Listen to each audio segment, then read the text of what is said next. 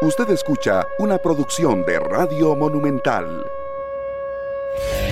Buenos días, muy buenos días, señoras, señores.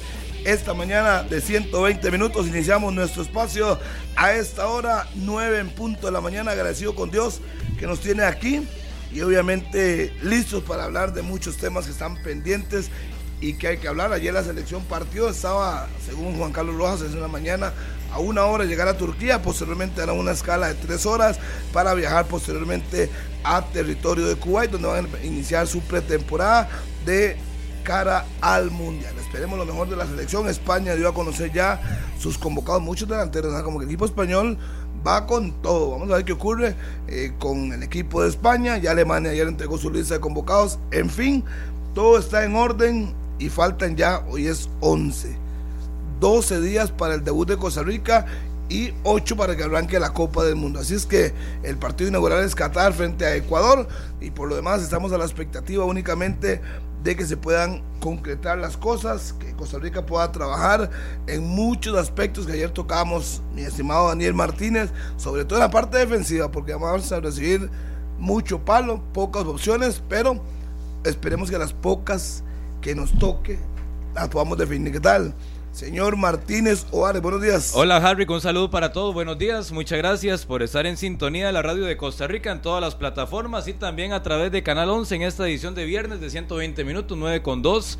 Ansu Fati, Nico Williams, las principales figuras, Marco Asensio, Morata, que llamó Luis Enrique para encarar esta Copa del Mundo. No está Sergio Ramos, que se habla mucho en España en las últimas semanas que en cuanto al choque de egos, de liderazgo que puede tener en un equipo y un grupo cuando está Sergio Ramos, así que estaba en la prelista al igual que Gerard Piqué, pero ninguno de los dos estará en Qatar 2022. Ya se hizo oficial la salida de Fabián Coito como técnico de Liga Deportiva Alajuelense, tomando en cuenta lo que se venía hablando en los últimos días, la decepción en el torneo local, eh, quedar también eh, y haber perdido esa final de liga con CACAF contra el Olimpia, así que queda Martín Arriola como interino a la espera de lo que va a pasar en las próximas semanas y en los próximos meses en el banquillo de Liga Deportiva La Colense. Muchos temas para analizar hasta las 11 de la mañana. ¿Qué dice Andrea Aguilar? Buenos días. Buenos días, Daniel. Buenos días. Eh, saludos para Harry McLean, aquí nuestro compañero también Carlos Chinchilla, que ya lo vamos a presentar. Estamos en 120 minutos. Bueno, muy emotivo, ¿verdad? Ayer lo que fue el tema de la salida de la selección de Costa Rica. Eh, tuvimos una amplia cobertura. Logramos tener acceso incluso hasta prácticamente el último momento, donde los seleccionados ya estaban montándose al avión. Ahí estábamos, tuvimos la oportunidad de conversar con, con Álvaro Zamora, el caso de Carlos Martínez, dos de los jóvenes que van a disputar su primera Copa del Mundo, incluso don Juan Carlos Rojas, que también forma parte de la delegación. Costa Rica ya en ambiente mundialista, lo dice Daniel, España presentó la lista y lo de Fabián Coito, que me parece es un tema que vamos a dedicarle mucho tiempo. Hoy vamos a presentar a un nuevo compañero, ya lo hemos visto últimamente en la pantalla de Deportes Repretel, en Canal 6, con amplia trayectoria también en lo que hace el periodismo deportivo.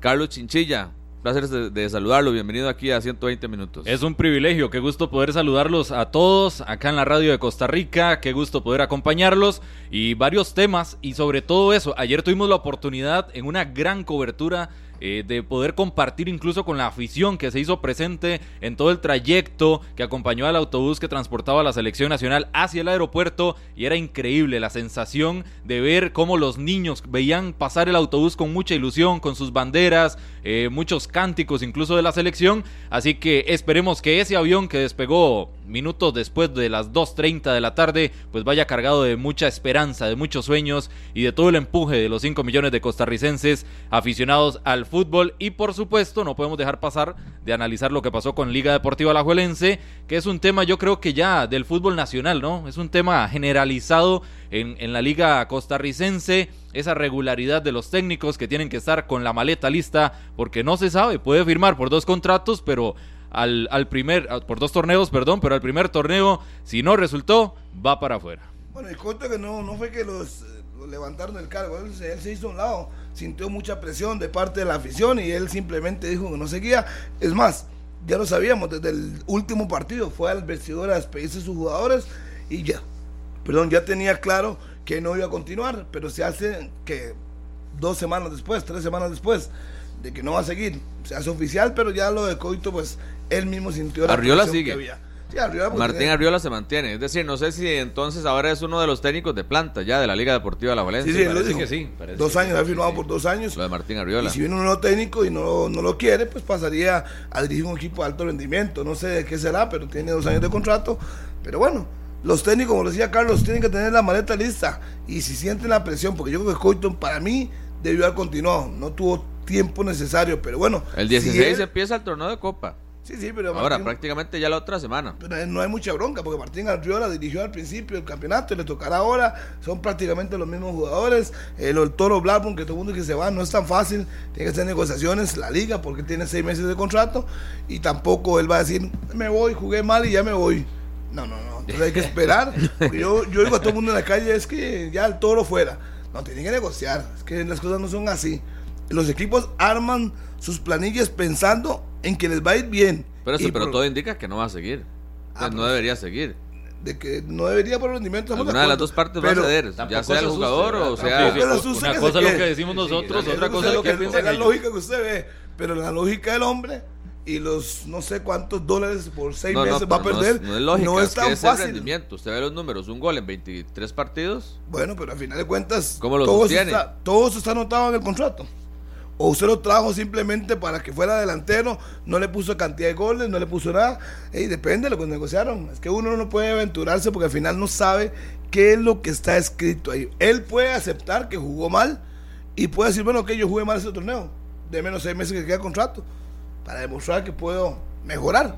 Y pues, yo no sé, como no sé lo que dice la letra O- o la- o la menuda del contrato. finiquito, Harry. La La, letra pequeñita. finiquito, pero ¿Le tendría que, tendría que tocarse el bolsillo. Eh, sí. O lo otro es enviarlo a préstamo o mantenerlo en el equipo. O sea, alguna de las tres. Sí, sí, pero yo, yo, Yo no sé cuál es la que está más cercana. Sí, sí, según tengo una fuente muy cercana, me dijo Mantenerse, que mantenerse. él no, no va a ser así, que le digan, bueno, Es que él ya sabe que está en las últimas de su carrera y tal Eh, vez la lógico, comodidad sí, y lo que sí, le sí. ofrece a la Juelense no hay No, no lo va a algún soltar. equipo, no hay algún equipo que tal vez en este momento se interese con esas características en el Toro. Ah, no, porque la liga ya la que mejor época del. Toro Blackburn ya pasó. Dice, ok, no te, voy a, no te voy a utilizar, te voy a mandar a préstamo a tal lugar, yo pago la mitad del sueldo y tú Ajá. la otra mitad. Ya, eso sí. Y entonces él lo ve bien porque no le están afectando en nada.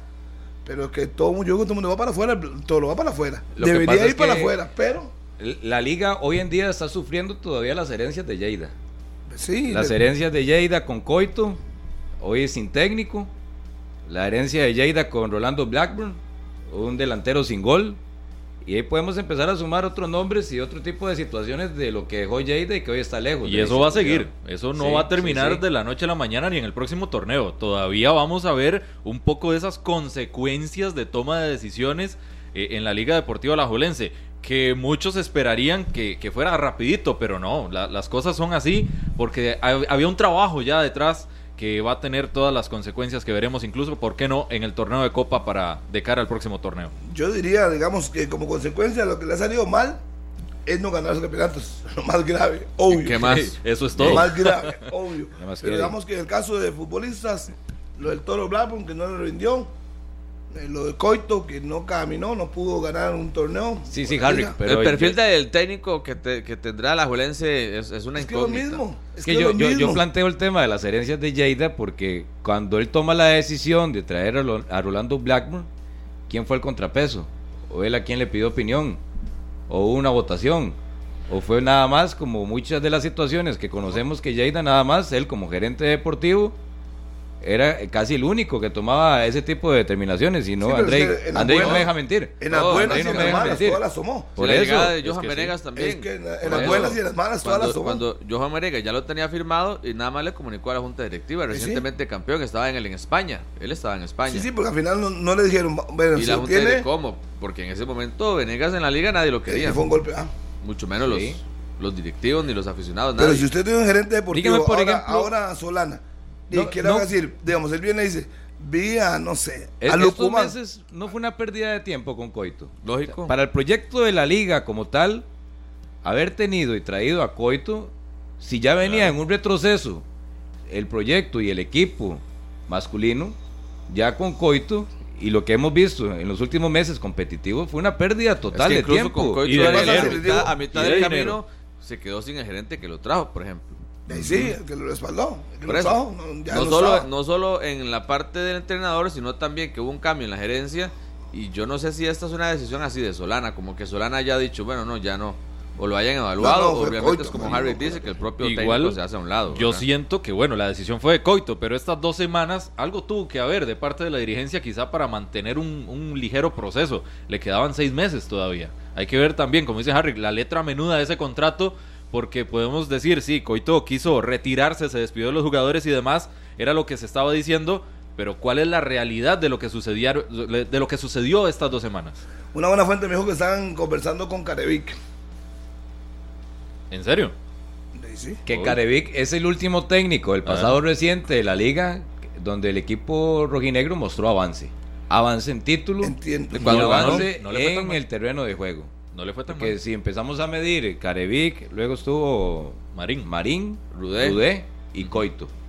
De todas esas versiones de la liga, la, La que, mejor más, fue la que más llenó es la de Carevic, aunque también en la mayoría de finales las perdió. Y lo de Coito, Pero lo de Carevic yo no sé qué tan cerca estará o No qué sé. tan interesado estará de regresar a la liga, también no sé y cómo salió. No la sé. forma en la que salió de la liga, Carevic. y lo de Coito lo trajo Fernando Campo.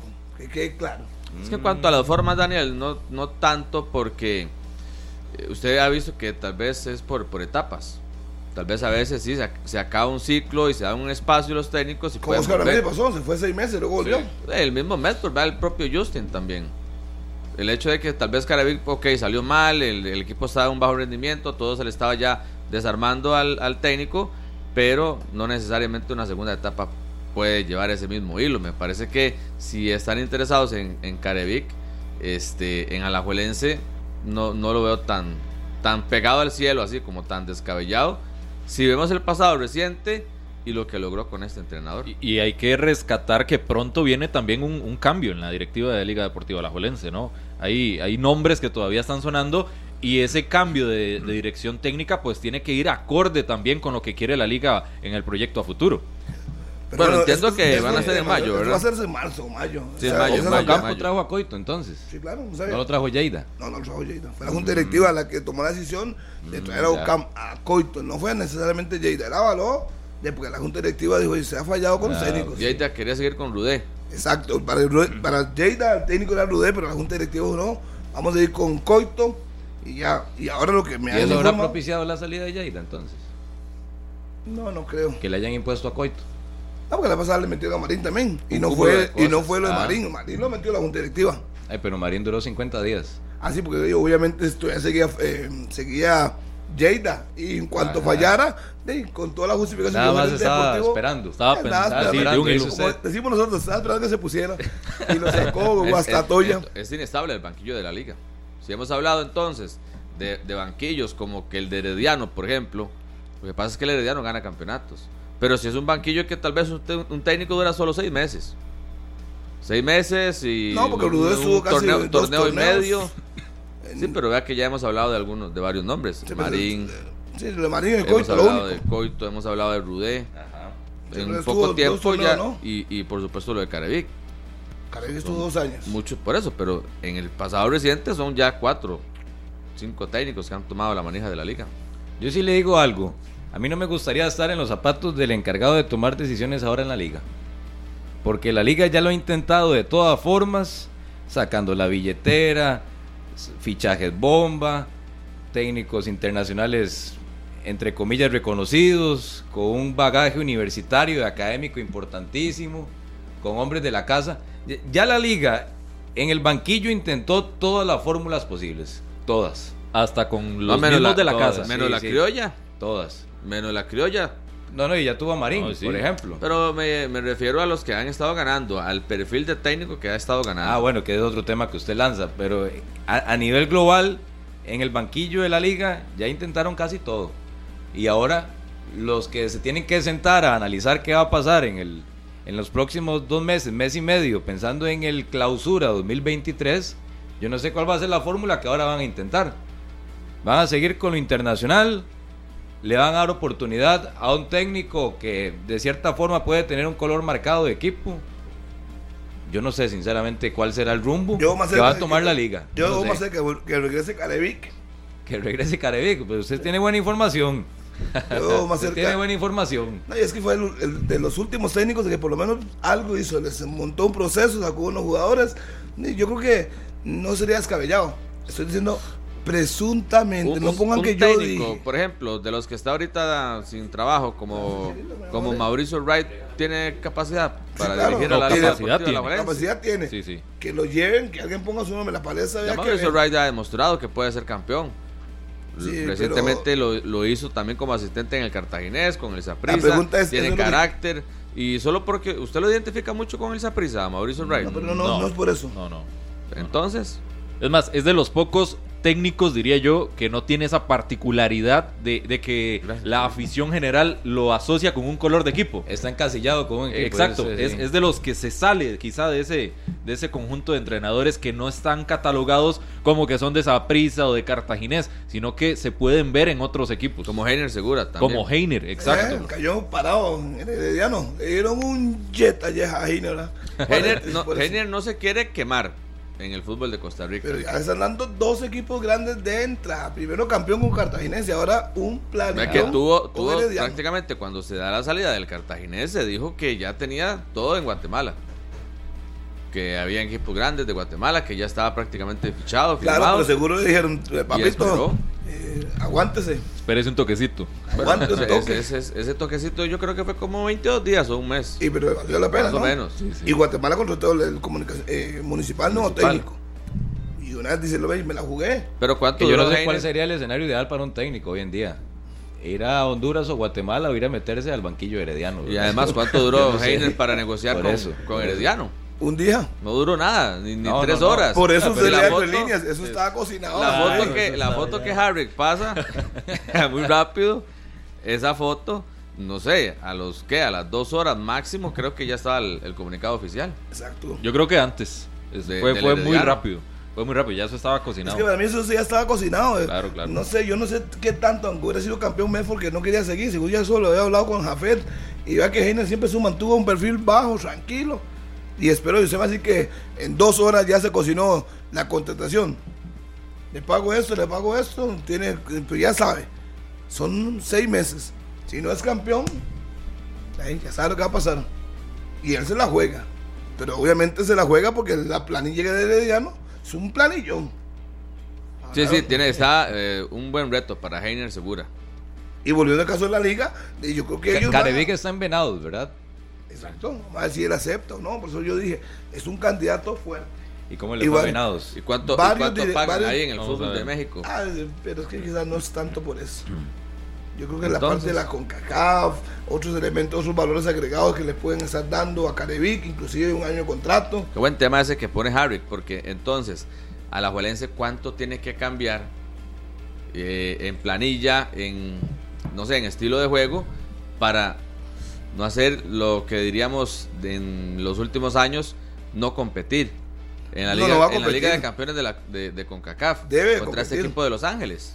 Tiene que competir. ¿Usted ha visto la planilla Sí, sí, es un buen planillón, estamos de acuerdo. de Los Ángeles? Pero le hubiera tocado Los Ángeles, le hubiera tocado el que sea, con, el equipo que tiene, y ahí llevan todas a darle a perder, tienen que re- reforzarse.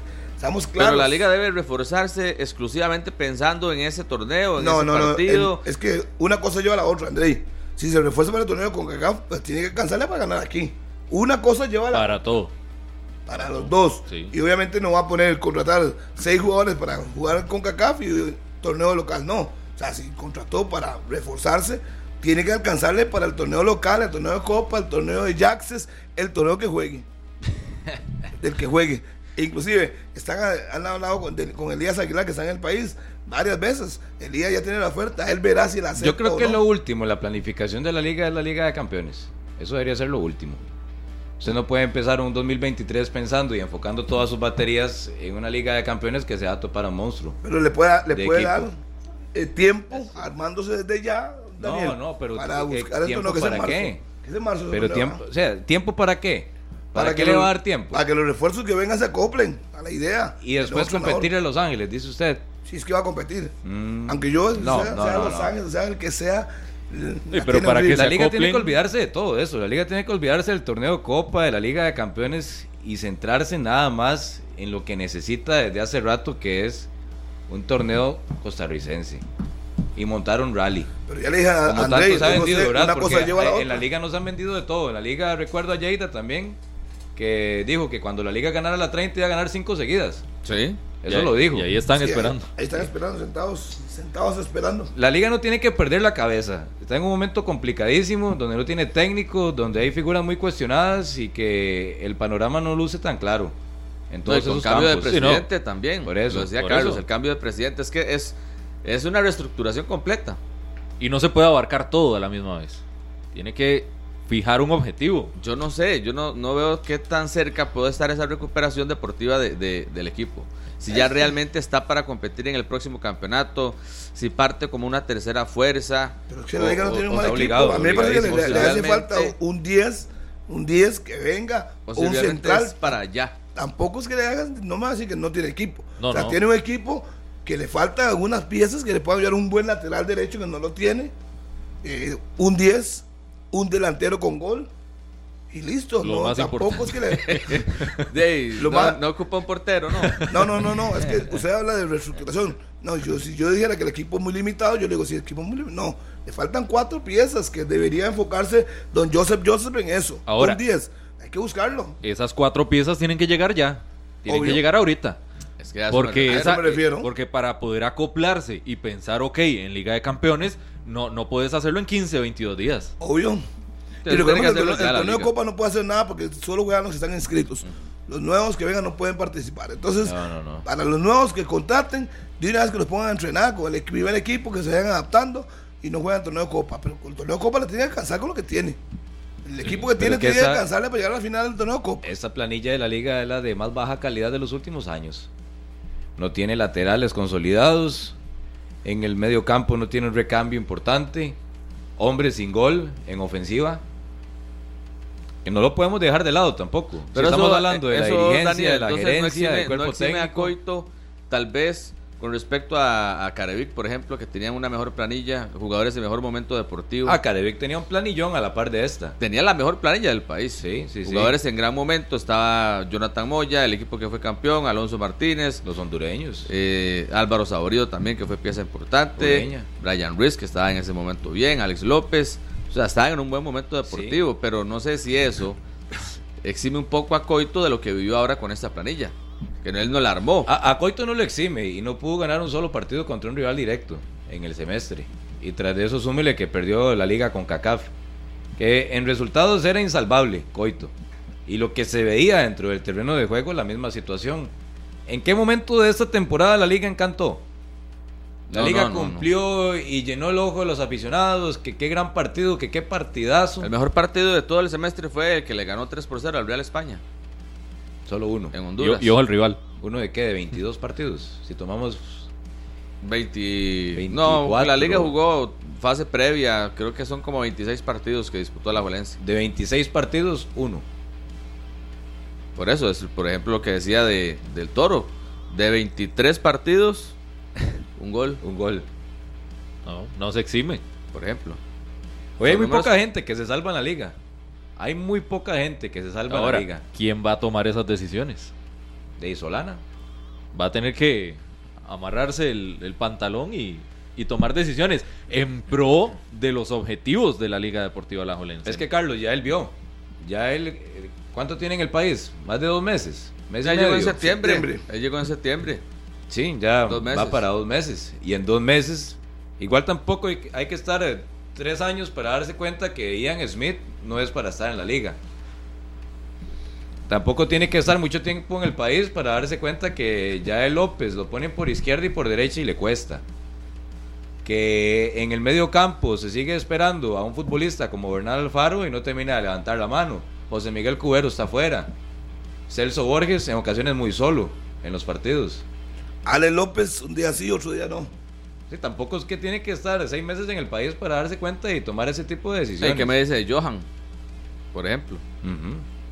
Ese es otro Ya. Brian Reed no va a estar. Sí. Y todavía no hay un jugador, como lo decía Daniel, que supla esa medio campo. Que, Yo no sé si la liga debe enfranca- enfrascarse en, en buscarle un sustituto natural Eh, a no, Brian Ruiz. Exacto. Eso, a mi criterio, no Ya he debería. escuchado algunos nombres de, de argentinos que podrían venir, de 32, un perfil de, de jugador ya maduro con algún recorrido en este en fútbol competitivo como es el de la Conmebol. Pero, pero no sé si realmente están buscando a ese sustituto directo natural de Brian o es de otras características, pero, pero difícilmente usted pueda encontrar otro Brian Ruiz. Es que si lo hacen Debe así, reinventarse la liga de alguna forma en la característica de los jugadores que debe tener ahora en el terreno de juego. ¿Qué le puede servir al equipo? ¿Qué es lo que quiere el técnico? Jugadores más rápidos o más, más técnicos, más potentes. Y eso eh, me parece que es el perfil que debe buscar la liga. pero también acoplado a lo que va a tener un director técnico. ¿Por qué? Porque con los jugadores, la planilla que tenés ahorita, tenés que decir, ok, necesito, lo decía Harry, necesito un, un volante por el centro, necesito volantes laterales y necesito un delantero goleador. ¿Con qué sistema va a tener, o sea, qué sistema va a tener la Liga Deportiva Alajuelense? No es que la liga y la- ¿Qué las posiciones, sí, la- y las posiciones que hemos hablado. Los laterales importantísimos. Un perfil en el medio campo. Un hombre gol. Y esos son lo- los puestos. Aunque la mayoría ahora son carísimos. Valen mucha plata cada posición en el fútbol a, a nivel actual y a nivel mundial. Pero si la liga sale al mercado en estos momentos o en diciembre para buscar un goleador o- o un referente en ataque, ¿de cuánto le va a costar? ¿Y cuánto dinero va a tener que poner? ¿Y qué va a tener que ceder a nivel de presupuesto o de planilla para intentar cumplir las necesidades del técnico que va a estar en turno? Total. Igual, los laterales. ¿Cuántos laterales que siempre ha sido eh, un tema acá en, en el fútbol costarricense? ¿Cuántos laterales buenos salen por torneo? ¿O hace cuántos años, cuántos por, por año competitivo o por semestre nos dejan laterales notables Ahora que que estábamos- puedan estar en equipos o cuando la liga, Saprissa, Herediano, Cartaginés necesitan un lateral? Esa es la, la ahora, falencia ahora por que historia dice del fútbol de Costa Rica. eso Daniel, me parece que ayer uno de los que va y que parte con una tremenda ilusión para la Copa del Mundo es Carlos Martínez. Que este sí podríamos estar hablando de un lateral que se ha consolidado, que tiene muchas posibilidades de ser titular en la Copa del Mundo, ya hablando de lo que viene ahora en el proceso mundialista, porque ya estamos en, ya estamos en modo mundial. Se lo pongo así, Andrei. Eh, La selección está volando en este momento. eh, ya hizo el viaje a Panamá, Turquía y después va para, para Kuwait. Y me parece que lo de Carlos Martínez ayer, eh, que tuve la oportunidad de conversar con él en el, en el aeropuerto, súper ilusionado. Imagínense lo que representa para Carlos Martínez. Lo decía, él nació aquí en Costa Rica, sus padres son de descendencia nicaragüense. Ajá. Tengo sangre nicaragüense, pero mis ídolos siempre han sido los ticos. Crecí viendo el fútbol de Costa Rica y siempre quise jugar en la selección nacional. Se la pongo tan simple, Andrei. Si Martínez al final sale jugando con la selección y hace un buen mundial, no vuelve aquí. Lo van a contratar fuera. Claro. Así es que ni, ni se hagan ilusiones. 23 años. Si juega bien, lo van a contratar fuera del país, no sé a dónde. Si le da la oportunidad a Suárez ser titular y juega, yo no lo veo volviendo al fútbol de Costa Rica. No lo veo. Sinceramente, pues no- tampoco se sobran laterales por el mundo. Y en Costa Rica menos. Que no tenemos esa, esa particularidad por el sector de la izquierda. Y no desde ahora. No vemos tal Es vez quién, desde hace de toda la vida. no vemos quién tal vez en el sector de la izquierda pueda consolidarse y tener esa proyección que tiene Carlos Martínez por el otro costado. Pero no vaya ya muy- Marta no vaya muy está largo. tan joven, ya tiene su recorrido, ya tiene sus lesiones también, que eso pesa. Y ni qué decir de Brian Oviedo. Y, pero también le puede pasar lo mismo. A Martínez, una lesión le cae cualquiera. Pero si- vea por historia. Pero no la llame, no la llame. Austin Berry, ¿cuánto estuvo en la selección por la izquierda solo? Carlos Castro, ¿cuánto estuvo por la izquierda solo? Leo González, estoy hablando de tres laterales Ajá. en tantos años. Junior. Junior. Junior, que era titular o banca de Leo, y Leo Banco titular de Junior. Pero tampoco estamos no son pidiendo muchos. que salgan tres, que salgan cuatro, que No, salga pero lo que, uno lo que, le, le estoy diciendo es que por historia, no es que Austin jugó con Leo, no. Por eso ya es momento de que No, no, aparezca hay, uno. hay un Pero, tiempo. pero sí. ¿cómo? ¿Cómo? Es que no hay. Se va y lo- como eso decíamos, no hay, no hay, no hay. Suárez no fue y Aquí no se, ilusionaron con Lawrence y qué? Jugó un- una temporada buena, se lesiones, estancó, se estancó. cayó. En esa pista que juega por la izquierda. Eh, ¿Quién es el izquierdo? Sí, esa no. pista no hay. Sí, Ricardo Blanco, a perfil cambiado. Brian Bolaños. Brian Bolaños, un día sí, otro día no. En Herediano, ¿quién es el lateral izquierdo? No, Herediano sufrió con el lateral Exacto. izquierdo durante todo el año. Y es que pasa lo mismo. Es No, que lo que lo le estoy tenía diciendo- porque jugaba Eso- Barahona. eh, ah, Barahona. ve, ya entendió el mensaje que le di, que no es tan fácil, por es que él nos ha acosado por historia. Pero es que méritos se llevan a los equipos o gerentes que hoy observaron a Carlos Martínez. ¿Usted recuerda a Carlos Martínez en Guadalupe? Estuvo en Herediano, ayer lo dijo. Estuvo No en Herediano, bola, sí, pero en, en Herediano jugó, ¿qué? Tres partidos, mucho, dos y partidos. Se fue para Guadalupe, después se fue 80 para San minutos. Carlos. Pero estando en Guadalupe, ¿quién tenía como referencia a Carlos Martínez? Hasta que llega la gente de San Carlos y se lo lleva y lo pone a jugar. Y que se lesionó un semestre. Bueno, no hay que olvidar eso. Sí. O sea, que él apareció ya en ese 22 jugando. Antes estuvo el 21 lesionado seis meses. Es que al final hay historias de, historias de historias, pero tomando en cuenta quiénes son los que eligen y visualizan a futbolistas, hoy lo de Carlos Martínez y es San Carlos el que lo lleva, lo pone a jugar, le da minutos, le da regularidad y lo lleva a la selección. No es ni Herediano ni Guadalupe, es San Carlos. La misma situación con Roan, Roan Sí. Wilson. Arrancó con Limón, descendió Limón, se fue para Grecia y siguió el mismo paso que venía jugando con Limón. Imagínese, Wilson. o dígame que si no tuvo oportunidad de salir de Grecia. Pero él, se- él sabía que quedándose en Grecia iba a Iba a ser iba a protagonista. Sí, eso Claro. me, me decía el papá que dijera que él estaba libre y van a esperar hasta después del mundial Claro. y luego y lo, van a firmarlo con un equipo donde él pueda jugar. No lo van a llevar a un equipo grande para que sea banca. Exacto. que No, pero, es que. Roa- pero es que Roan no puede pensar en que va a ir a hacer banca a algún equipo. No, Ah, pero, no, pero él no, pero el Roan tiene representante que- que... es el papá y Batica tiene muy Claro. el Sí, representante de Batica, y Batica pero sabe que se lo va a poner en si, hace- si tiene participación en la Copa del Mundo, si está en este proceso, si destaca, ya eso en el currículum me parece que lo, lo lo pesa, pone. ¿no? Claro. No, yo, yo siento que sí lo eleva, pero ahorita Mucho yo creo las que acciones. el, el tema es que tomaron buena decisión, estuvieron bien asesorados, porque a fin de cuentas, si, si estás actuando bien acá, en el equipo A, no te vas a ir a otro equipo donde posiblemente no vayas a tener los minutos. Y ahí esa decisión te puede costar una Copa del Mundo. Y que no, sino, que lo diga Alonso Martínez. Aquí no venía jugando, estaba convocado constantemente. Se fue en diciembre de este año. Oh, perdón, el año pasado. Diciembre hacia Europa. Y vea todo lo que ha pasado para acomodarse. Y hasta ahora, que ya después de superar una lesión, vuelve a jugar y se quedó sin O mundial. sea, ya lo dijo Álvaro Zamora también, que hay una ventaja con los que juegan aquí porque el técnico los ve siempre. Sí. Oiga, Andrei, Está constantemente cerca de ellos, va a los estadios, comparte con ellos y, y tiene el contacto directo. Así que también pesa. Le cuento que con Total, ojo, ojo con esto, Harry, con Total podés encontrar la herramienta adecuada para cualquier tipo de trabajo y tenerla en tus manos. Es ahora más fácil. Hoy puedes ganarte un taladro al darle like a la página de Total Costa Rica. Comparte la publicación del taladro subida al día de hoy y coméntenos qué harías con él. Usted que está haciendo sus trabajitos en la casa, este taladro le queda perfecto. Puedes participar hasta las 12 mediodía de hoy. El próximo lunes daremos a conocer el ganador acá en 120 minutos y Total Costa Rica se comunicará con el ganador para entregarle su premio. Un taladro como todos los viernes Así para es. los trabajitos. vaya a la bueno. página de, Muy buenas referencias. de Total, eh, siga las indicaciones, comparta la publicación y sea, será uno de los que participe por un taladro que es muy, pero muy útil. Así es que no lo piense dos veces y vaya de una vez, desde ya, a la página de herramientas Total y un taladro para el día de hoy. Y en la serie que está viajando, quedan 12 días para el debut. ¿Qué tiene que hacer Suárez en estos, digamos, nueve días? ¿En qué tiene que darle énfasis para ustedes el señor Suárez al trabajo de la selección? Se le preguntó en la conferencia de prensa, pero es que también ha dejado muchas dudas con estas declaraciones. Lo de Luis Fernando Suárez después del partido contra, contra Nigeria fue una de las preguntas. ¿Qué, ¿Qué debe enfocar ahora? ¿Cuál es la prioridad ahora para la selección de Costa Rica? Y él dice, bueno, es muy escueto, pero él dice el partido del 23. Eso es el partido obvio. del 23 contra España. No profundiza en si realmente tiene que trabajar más la parte táctica, si darle espacio a los jugadores para descanso, cuál será el tipo de planificación en los entrenamientos, cuáles van a ser sus prioridades, si realmente va a utilizar su equipo titular, si va a perfilar el equipo est- estelar para el partido contra Irak. Ese tipo de cosas me parece que no la tenemos clara. Uno pensaría, pero a veces Suárez como que actúa al revés de lo que uno cree, ¿verdad?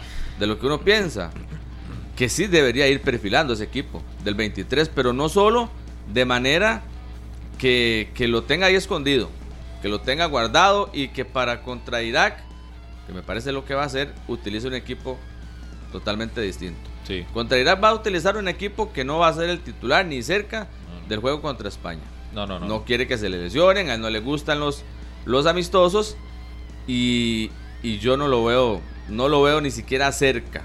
Es amistoso de Irak para lo que vamos a, presentar en la Copa del Mundo. No, no, no, no. Y él lo ha manifestado. Lo, lo dijo también en conferencia. Los amistosos son terribles para el técnico Suárez porque puede haber una lesión y eso le cambiaría toda la idea que él tiene. A mi criterio, con lo, para responderle a Harry, ya lo hecho, hecho está. Ya en estos días, Suárez tiene que enfocarse en mejorarle, en la mentalidad, en motivar a los jugadores, en meterlos en, en el mundial, en todo lo que conlleva y quizá afinar detalles, pero cosas mínimas en los entrenamientos de cara ya a la Copa del Mundo. Porque mentira que en menos de una semana vas a poder planificar ya el partido del 23, ya eso ya lo tiene. Y lo han visto De en hecho, ahora en la, gira por, en la gira por Corea eh, de los amistosos dijo que aprovechó la mayoría del tiempo para ver videos Exacto. de España y de los rivales en el Mundial. La que estuvo bastante bien, porque al final de cuentas. Tienen una llave malla los jugadores con los rivales. ¿Una llave malla? Una llave, Tienen ¿y una llave malla. se Mejor, usa. mejor en play. Y hacer el movimiento y ver los movimientos y hace. No, no. Yo creo que sea más serio. Hay que ponerse a realmente a repetir. ¿cómo? Y, y- usted, usted dígame una cosa. usted le da una llave malla a un jugador y vaya, analiza los videos como se debe. ¿Y en la cancha qué? Y se va a la No, cancha es un- es y. un complemento. Y Usted después ahora- venimos, analizamos y me Y dice qué fue lo que aprendió. Usted ve ahora como los jugadores individualmente estudian a los rivales por medio del video. Entonces, y- y Argentina va a ser un amistoso, entonces va a dejar a Messi en la banca porque se puede lesionar. No va a poner a tal. No, o sea, no, pero hay son que- hay que estilos, poner no, por eso, pero es que eso solo pasa aquí en Costa Rica, nada sí. más. Eso solo pasa Y hay aquí que con la selección antes de. Usted ve que los amistosos de Francia es con el equipo estelar, Como tiene que ser, un par de sin cambios, miedo. Argentina, Brasil. Como tiene que Eso ser sin aquí. miedo. Jugar sin miedo y practicar. Y, y si se lesiona, viene otro. Para eso llamó 26. Si llamó, dice, ok, si se me lesiona Martínez, ahí tengo a Fuller. Si se lesiona Fuller, tengo a Martínez. Y si se lesionan los dos, tengo a Justin Salas. Y jugar sin miedo. Lo que no quiere es que la selección juegue. A mí no me, no me, no me disgustaría si pierde un amistoso 3-0, pero no que juegue. Porque lo mismo que usted va a ver, lo que no hace. Y en el mundial todo el mundo metido atrás, comiéndose las uñas, a ver si aparece el milagro, un contragolpe y un gol. O sea, no, no, esto es fútbol. No, y- y, ya tenemos que superar eso. Y no es la primera vez que pasa, Harry. Y no debe pasar ya, hay que criticar, criticar eso. Eso hay que criticarlo, Martínez, porque ya es hora que Costa Rica, como Es equipo que, Harry, grande, salga a jugar. A mí me da la impresión que como es un equipo que se le están dando los resultados, todo está bien. Todo lo justifica. Todo- que todo está bien. Entonces, como Costa Rica está superando un 80% de rendimiento en este 2022, que es fenomenal, es espectacular en números, y todo está bien. Está como en el ambiente, me da la, impresión de que eh, casi todo está listo, casi todo está hecho este grupo que va a estar en Qatar, y a partir de ahí también uno escucha y analiza las declaraciones de los futbolistas. Y qué bueno que todos hablan de avanzar de ronda, de marcar historia, de volver a, a ser protagonistas en una Copa del Mundo, todo eso está más que bien. Pero si tomamos en cuenta lo que representan los partidos que se le vienen a la selección y lo que hemos visto a lo largo de los últimos juegos, es una selección que no va a disputar la posición de pelota. Eso no lo va a hacer. Nigeria, por ejemplo, en la primera parte se la quita a Costa Rica. Tiene más remates que la selección. El miércoles anterior en, en la sabana. Eh, otro detalle importantísimo, la falta de gol de los delanteros. Pero que, que- vamos sumando detalles que yo no estoy tan claro y no estoy convencido, sinceramente, que los entrenamientos le terminen de dar respuestas o mejoría a una selección más que un partido amistoso. Que la competencia, que está bien, que no quieren meter eh, pata, como decimos popularmente, porque nadie quiere perderse a, a menos de, dos, de una semana y media de debutar, nadie quiere bajarse de la cita mundialista. Pero eso es muy distinto a plasmarlo y ponerlo en el terreno de juego, de poner a Joel como 9, o poner a Joel detrás del punta, tener a Anthony Contreras, Claro. darle minutos a Anthony Sí. Contreras o poner o intentar, aunque no le contestara a Andrei, pero intentar en todo un segundo tiempo tener a Watson como delantero. Eh, por lo menos hizo selección. algo distinto. O colocar a, a Gerson con Anthony o Anthony con Zamora. Es que hay tantas Ver los fórmulas. relevos. Hay, Sí, sí, hay sí. tantas fórmulas y tantas ideas que uno va creándose en la cabeza O, o ver esa línea de 5 que tanto se ha hablado. Y que tal vez la línea de 5 no sea con, con Guasto, sino con Juan Pablo Vargas, por ejemplo. Exacto. Pero son en muchos de los detalles que Suárez lo que hace es reservarse, guardarse, entrenamiento, entrenamiento, entrenamiento. Y a partir de ahí esperar el 23. La falta, la falta de gol que habla Daniel, por supuesto que es, es muy preocupante, pero tampoco es que Costa Rica necesita hacer muchos goles. O sea, es decir, con un gol le puede bastar a la selección nacional. Con lo que usted está diciendo, entonces mejor juguemos en delantero. No, pongamos no, no, aquí en no. la Guasón delantero. Claro, dice que que, gane. eh, Pero, sea, pero pero, que gane. eso no significa, o sea, habría que hacer un partido perfecto en lo que es defensa por los rivales, ¿verdad? Yo estoy hablando de que tampoco es que vamos a llegar y, como dice Daniel, a tomar el control de, de- pero por lo menos que lo ensaye. Da- a- Jamás, Andrei, vamos, jamás vamos a tomar el control de uno de los tres pero que lo la ensaye. La gente no lo va a dar mal. Si al final considera que sus delanteros no tienen gol al día Es de hoy, que este pues equipo de Costa Rica está para, para eso. Para si gana, gana por un gol. La táctica fija. Exacto. No está para llegar y marcar diferencia en el uno contra uno, en jugadas elaboradas. No, no va a hacer eso. Y, y no hay que ensayarlo. Pregunta. Es que no, yo- lo que pero tiene si que hacer tiene perfiles es, es para hacerlo. Las fortalezas. Claro, tendrá perfiles, pero si Suárez cree en una fórmula y quiere, este, no sé, detallar más en lo que es el tema de la defensa, pues que le, que le saque provecho a lo que él cree que es mejor. Sí, sí, él, él va como todo nada. En el sentido de que lo alista, lo prepara, Pero no lo pone a prueba en situación real de juego. no por va al oficial.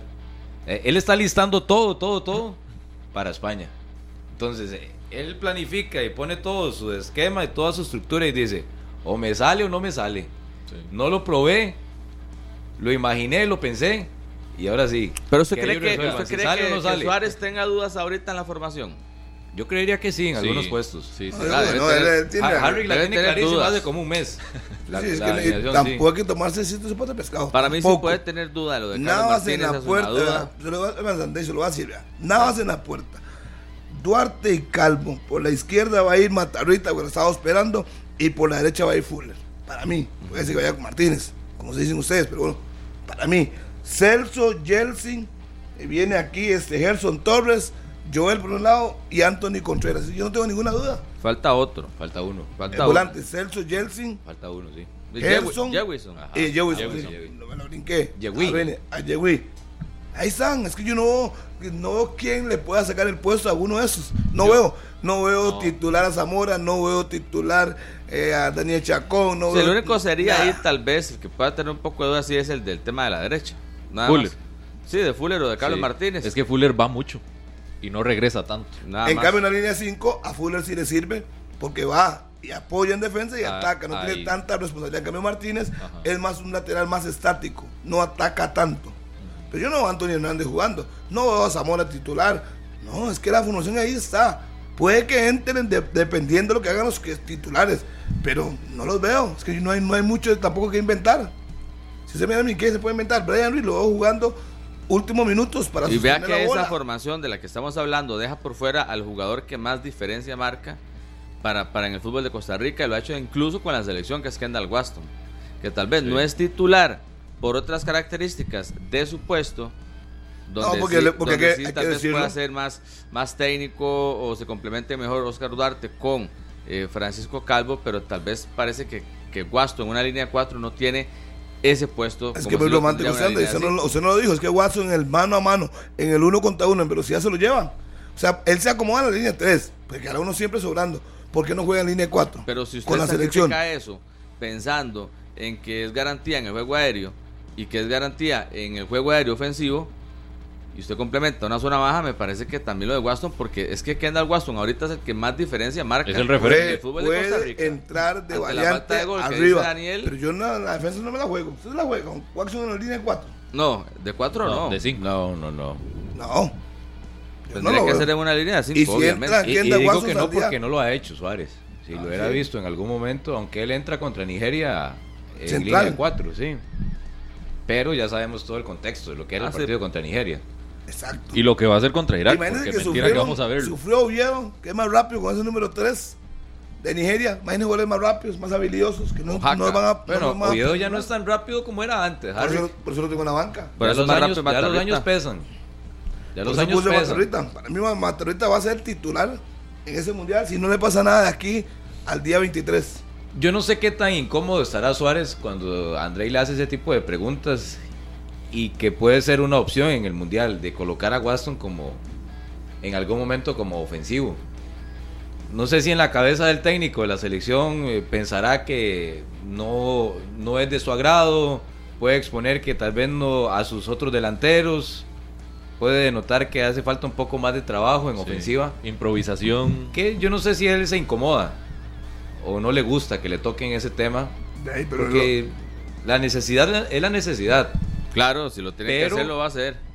De entrada, como técnico de la selección, no sé si le incomoda un poco que Pues le le puede ese incomodar, tema. pero hay que preguntárselo. Le podrá incomodar, pues se ve que se, se incomoda además cuando le preguntaron lo de, lo de Venegas. Porque ahora es un- técnico, ¿qué es lo que tenía que decir? No, es hombre clave en mi, en mi estrategia y punto. No, es porque es mi capricho. Sí, en- lugar de e- explicar. Esa forma no es No, no. la adecuada, pero ya, ya tiene firmado contrato cuatro años más. Ey, quíteme para que vean. Puede Sí, ahorita él se siente con todo el poder. Exacto. para, para llegar y presentarse a una conferencia de prensa, para dar si- explicaciones o, o ser escueto también, para convocar a cualquier tipo de futbolista, para dejar al cuarto guardameta eh, con posibilidad de una Copa del Mundo fuera del amistoso contra Nigeria. Todo ese tipo de cosas que se le han cuestionado, no sé, me parece que pasan por alto para él. Yo creo que él quiere salirse del tiene. tema de Waston. Él no se quiere meter en eso. El tema va a A ser- como, ha sido, a como ha sido con Justin, con los técnicos que han utilizado a Kendall como, como ese gran delantero, el salvavidas de la selección nacional. Yo siento como que él de momento no quiere depender y quiere demostrar que su equipo puede funcionar y puede llegar al gol sin la necesidad de Waston. Pues entonces que le pida a Dios que ande Joel, que ande Jefferson Bennett, que que, se vuelva si loco. no, Eh, pero es que lo sigue intentando. Vea, que, vea lo que pasa con Venegas. ¿Y cuál es la promesa que él hace en la conferencia? Espérense al Mundial. Si ya trae una presión extra y una responsabilidad y lo silban en el Estadio Nacional más de 35 mil personas el miércoles y todavía en la conferencia le Claro. endosa un poco más. Espérense al Mundial. ¿Por qué tenemos que esperarnos hasta el Mundial? Cuando ha tenido opciones contra Corea. No, no, porque- No, y estoy seguro, final- Carlos, que ahora en Qatar y en Kuwait los colegas van a estar consultando sobre eso. Correcto. Va a ser uno de los temas. Por ejemplo, ayer dentro del aeropuerto, cuando tuvimos la oportunidad de, de compartir ahí con ellos, que es algo que nunca se puede, a no ser de que usted vaya en el mismo vuelo, eh, bueno, muy alejado, Johan, completamente alejado, por allá aislado. Compartió, me parece, un par de minutos con, con Matarrita y con, y con Esteban Alvarado, pero después solo solo y, y cabizbajo, viendo el celular, no sé, me parece que está un poco salido en ese, en ese aspecto. Usted ve que Johan ahorita con la prensa cero, el, el día del, de la despedida, todos los jugadores desfilaron para con permiso y con autoridad para, para poder atender a los medios de comunicación. Johan se quedó en el camerino, evitando el contacto con la prensa, y, yo, y él sabe el momento que está viviendo, el ambiente que, que hay en contra de él, el entorno, y ayer me, me quedó muy claro. Tienen que ser los, los compañeros, me parece, Harry, muy, muy leales con él, para levantarle el ánimo, para de alguna u otra forma mostrarle el apoyo por lo que está viviendo. Porque los mismos jugadores saben que, que el propio eh, compañero está pasando un momento futbolístico malo. Bueno, seguro que ese momento, porque cuando yo llegué a la zona donde estaban todos los familiares, yo lo vi tomándose fotografías con todos. Él entiende, no es un la novato. euforia. Él, él entiende del momento de, de lo que le pasó, pero es un experimentado. Eso no lo puede dejar caer. Venegas tiene que creer en sus capacidades. Y como le dije, en la zona estaban los familiares, yo ahí lo vi tomándose Pero yo hablo todos. también de la, la parte deportiva en cuanto a los 29 goles, eh, 29 partidos sin hacer gol con la Sele, por ejemplo. La presión Y que lo, él ha tenido. y lo siguen Que llamando. Futbolística y mentalmente no está bien. Futbolísticamente. Sí, él lo y tiene- veremos- y y el no- primer y no paso es- es aceptarlo. No es su mejor momento. Y el correcto. primer paso para él es aceptarlo. Y si su técnico no lo quiere aceptar y lo que dice es que se espere en el mundial, porque seguro él espera que haga dos o tres goles, que se convierta Ojalá en los la haga. Copa del Mundo. Que se Seguro convierta. en los entrenamientos, Literalmente. Pero- lo que no vemos seguro le, le- lo convenció en los entrenamientos. de En los, cancha, ¿no? 26, de los 26 convocados es el más afectado hoy. Para mí de los 26 convocados, Johan agarró la ficha 26. Para mí no. Más allá de que el número le tiene. corresponde a Álvaro Zamora, eh, Johan Venegas creo que fue el, el 26 como tal y cual lo llamó el propio técnico. Yo respeto Y eso, pero conociendo lista, a Venegas, mí, O sea, Agarró la ficha 26. No, no. Yo conociendo a Venegas no creo que tenga la ficha 26. Ese es como un roble. Le pasan cosas y trata de mostrar en la cancha, más bien. que lo eso haga, le que lo da haga. Fuerza, obvio. Pero Con esa silbatina Y lo ha hecho cuando lo ha pasó de la liga a prisa. la ha O sea, demostrado. o sea, no es la primera No, vez. pero me parece que, no es de ahora que viene así. Me parece que es todo un torneo malo y no sé si podríamos enlazar prácticamente todo el año malo. No, no, no, porque Sí, sí, al sí. final le sacaron a Marcel por dejarlo a él. Pero en por el la último cantidad de se- en el goles. último En el semestre, último semestre sí. metió 6, 7 goles. O sea, es que si vamos a ver, va- verlo solo en la selección, correcto. No han dado. Pero su club es el, es el goleador de la liga, ¿no? Bueno, Sí, sí, está, seis sí. goles hizo, ¿verdad? Ahí está. Seis no fue el, torneo, el del torneo fue con 8 y él tuvo 6. O sea, tampoco se tuvo, en la selección le ha ido mal. Estamos claros. Pero en su club ahí está. Y es un gol de experiencia. Ya tiene un mundial encima. No es un novato. No, No, no, y- creo que se lo vaya a afectar. Y además no va a jugar en Costa Rica. Tampoco le van a chiflar allá afuera. Tampoco. Y más allá de, de lo que diga Suárez, de que es un capricho y demás, eh, es un buen jugador. Puede Obvio. jugar en otros perfiles, no necesariamente como el 9, puede jugar como volante. Volante, exacto. Y yo creo que por ahí es que termina encantando a Suárez, más allá de que no vive su mejor momento y de que a fin de cuentas en el Mundial, bueno, en el amistoso Pero fue es muy que solo lo ha criticado. usado de 9. Es Yo no he visto que Suárez ponga a Venegas atrás o a un costado, como ya lo hemos Ajá. observado en otras posiciones, en otros equipos, en otros momentos. Exacto. Lo sabemos porque lo hemos visto, pero, Pero en la selección pasa lo que decía Para Suárez Daniel. no cuenta, me parece, eh, Johan Venegas en otra posición, que no sea de 9. por lo que hemos visto. Porque al parecer esa planificación que él dice de que Johan Venegas pasando la frontera y, y llegando a Doha se va a convertir y, y va a ser el goleador de la selección. Entonces creo que todavía queda la duda ahí con, con el delantero que a fin de cuentas también, viendo la lista, ninguno es un goleador. Pero nato. también, pero, también Hoy tiene que agradecerle. viendo, Venegas. Daniel, viendo el historial reciente de Costa Rica en amistosos y en partidos oficiales, Johan Venegas suma muy pocos minutos. Menos minutos que, que el propio Álvaro Zamora, que ahora jugó eh, prácticamente los tres amistosos Ajá. últimos, más que él. El propio Carlos Martínez, jugadores que ya tienen más minutos que, que Johan Venegas y que parece dentro de los cambios y, y los movimientos que puede hacer Suárez, también Johan no es de las primeras opciones. Es decir, Johan va a ser mi primer cambio. No, me parece que tiene otros jugadores por delante de Johan, incluso para el momento de modificar. Si lo tenía como primer cambio, ahora observando Suárez, su rendimiento, imagino que va a dudar. ¿De No, cuántos pero- minutos? Si antes quería darle 20, 25 minutos, ahora también le puede dar menos. A ver, todo y prioriza a otros jugadores. A ver, todo lo contrario, pues si lo ha vendido tanto, pero es que, creo es que tiene que lo- ponerlo. tiene que ponerlo. A- aunque él quiera bajarle el piso a lo que pasó el miércoles, en lo que viene contra Irak y en los tres partidos del Mundial, él todo lo va a tener en cuenta. Y él todos los días va a estar trabajando con sus futbolistas. Y es un tipo inteligente. Se va a dar cuenta que en rendimiento y en todo el nivel que en algún momento imaginaba de Johan Venegas hoy no lo tiene. Que lo va a recuperar, no sabemos cuándo. Si le va a alcanzar en esta Copa del Mundo para recuperarlo, ojalá para los intereses de la selección, que lo haga. Pero de momento me parece que la planificación o lo que había imaginado Suárez con Johan Venegas en estos últimos partidos y en los que se vienen, ya algo tuvo que haber cambiado. Si le iba a dar 20, 25 minutos, yo ya no estoy tan seguro que le vaya a dar tantos o que lo vaya a meter en un partido.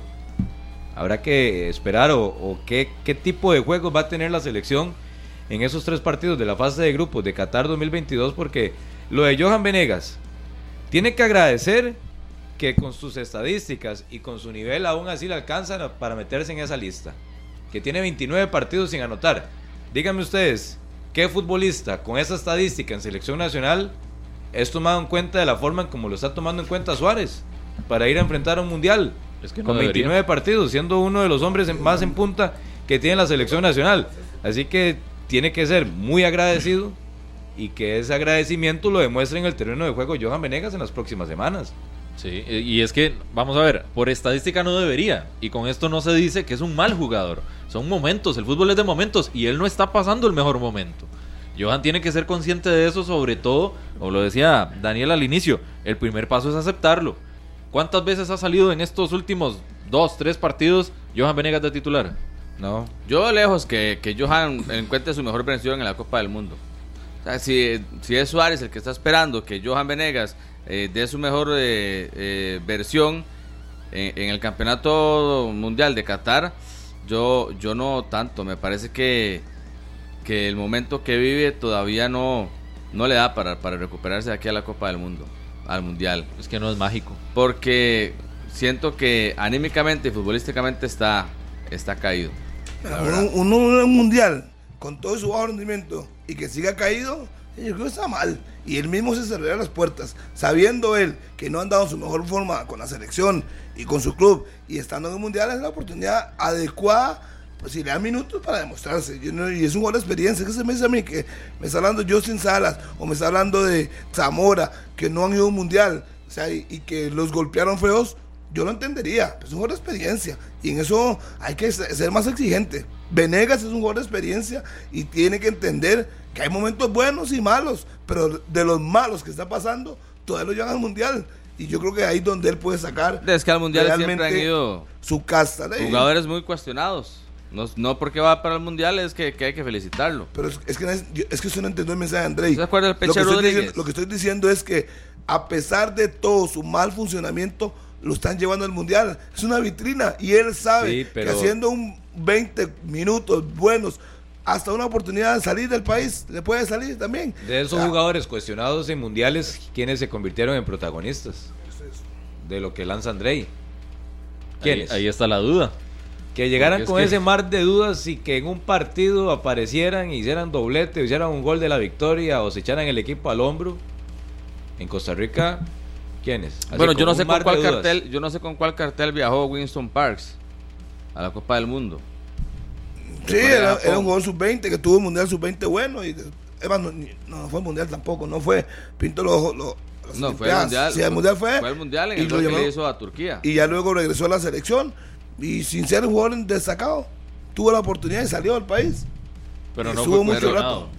Pero no sé si, si él tenía ese cartel que, como el que está hablando Daniel, que tal vez algún jugador cuestionado eh, de los que viaja a la Copa del Mundo así, con demasiadas críticas, pudo destacar o pudo marcar es diferencia. que depen- dependerá mucho de los que le den es que una cosa si usted es eh, cuestionado siendo titular a que no sea titular Por eso cuando llamaron a Winston casos, Parks, pero- cuando eso. llamaron a Winston Parks fue, fue cuestionado. Pero es que, es que joven. no es que era joven y además no era en del cambio titular Venegas ya, ya tiene, ya supera los 30 años, ¿no? 31, 32 años. Claro. Porque eh, casos de casos ha habido. En el 2014 Pinto no llevó a Diego Calvo. sí, al billetico y no lo puso en un solo minuto El. No, yo creo que tiene vi- 33, Johan.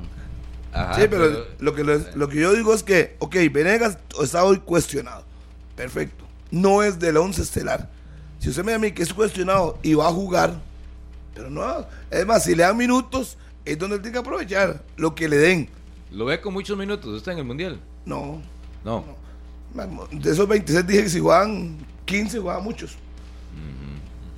Ya Sí, sí, si sí. juegan de esos 26, si juegan 15, 16, juegan muchos. Y si en un partido necesita goles, así por la diferencia en, el, en la tabla. Y yo me la juego con Kendall. o- Ok. La ¿qué? vieja confiable. Sí, porque es que pelo- pelotazos y buscar a Kendall. Ajá. Anthony Contreras no me es garantía de gol. Y también a la seco. Eh, Contreras ni con Herediano. Y le ha costado un mundo. Sí, Joel, que él se ha convertido más en asistidor. ¿Y quién más? ¿De quién dependemos con los goles? De. Jewison. No tiene la selección hasta el momento, no. I- Igual con Yegui. Bueno, sí, los que hizo ahora contra Corea, me parece, el empate. Los dos. Sí. Y no, no hay que olvidar, y a Jewison no hay que endosarle una responsabilidad mayor. Con No, 17 no, años. No. Pero es que es ahí No, donde las no, declaraciones también de, de, de Suárez entran en un cuestionamiento. En la conferencia de prensa donde presenta la lista le dicen, ninguno de estos delanteros es goleador, que va a ser la selección. Y lo que él responde es, tenemos otros jugadores con características ofensivas en donde se pueden apoyar y podemos llegar al gol. A mí me llamó- Contreras, Jewison y por el qué propio no? Joel. Sí, exacto. Gerson. Me llamó mucho la atención Pero hay cuando... que generar. Para si llegar a gol hay que generar. Sí. Es que es muy lindo. Si ellos tienen gol, les queda una, lo pueden hacer, pero hay que generarlos. ¿Y quién va a generar? No, me llamó mucho la atención cuando mencionaba el tema de que a él no le gustan los extremos que son como una flecha y así lo, así lo describió, Sí. que, que van al frente. Eso fue una flecha para Directa. Martínez. Sí, eso fue una Para flecha para Martínez, Martínez. para- para Alonso y para ejemplo, Lassiter, para. Luis Díaz. Luis Una Díaz. Una No sé si Randall Leal entra ahí. No, no, Randall Leal no. Pero, pero por ej- y justificando también el tema de Zamora y de, de Anthony Eso es Hernández. lógico. Tiene que justificar lo que hizo. Obvio. Lógico. Óigame, Andrei, mi amigo, ya está ready para el partido. Pero claro, compa. Yo diría que mucho más que ready, Harry. Bueno, ¿y a quién le va? Ya tiene un marcador en mente. Eso realmente no importa. Lo que sí tengo en mente es lo que voy a pedir para disfrutar la mejenga. Ya veo que para usted lo menos importante es el partido. Cuénteme, ¿qué va a pedir entonces? Yo voy a pedir mi favorita de Ready Pizza a través de Didi Food. Lo único que necesito para este y todos los partidos. Así que amigos que también son fans de la pizza, en esta época del fútbol los invito a que hagan como yo y pidan sus favoritas de Ready Pizza a través de la app Ready de Pizza. Didi Full Ready Pizza. Así es, ready Qué rico. pizza. Qué Qué rico. ¿ah? Ahora para el almuerzo. Óigame, ya está llegando la gente a Qatar. El nuevo siempre, el nuevo siempre invita, ¿verdad? las, las demás elecciones. Hay muchas eh, cosas curiosas en Qatar. Vamos al micro de curiosidades de Qatar a nombre de Tapsin esta mañana aquí en 120 minutos. Tapsin día y noche, que te alivia los molestos síntomas de la gripe, te presenta Color de Qatar. ¿Cuáles son los datos demográficos principales de Qatar? Población, alrededor de 2.8 millones de personas viven en Qatar, de las cuales un 15% son catarís autóctonos. Tapsin día y noche, que te alivia los molestos síntomas de la gripe, te presentó Color de Qatar. ¿Aló? Ya, ya voy en el elevador. Dile a... ¡Ay, qué pena! Apretaron el botón. Se quieren bajar. Se bajaron. Piensa en ti y en los que te rodean. Toma Tapsin Día. Rápido alivio de los síntomas de la gripe en el día. Y para la noche, Tapsin Noche. Son de Bayer. Antes de consumir este medicamento, lea la información de la etiqueta. Todo medicamento posee efectos secundarios.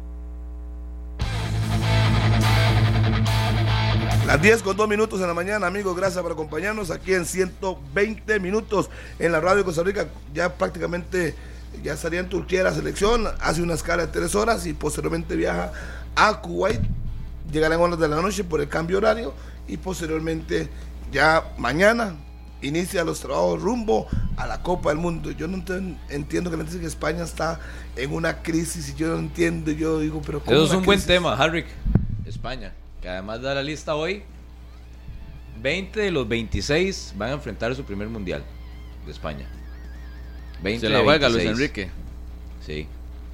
Bueno, qué buen dato ese, Daniel. 20 de 26. Costa Rica, ¿cuántos? Son- Ya vamos creo- a sacar la lista. Creo que son seis, estábamos. No, No, más. son más, son más. Hay que hacerlos. Pero No, creo que no tantos, creo que no tantos como España.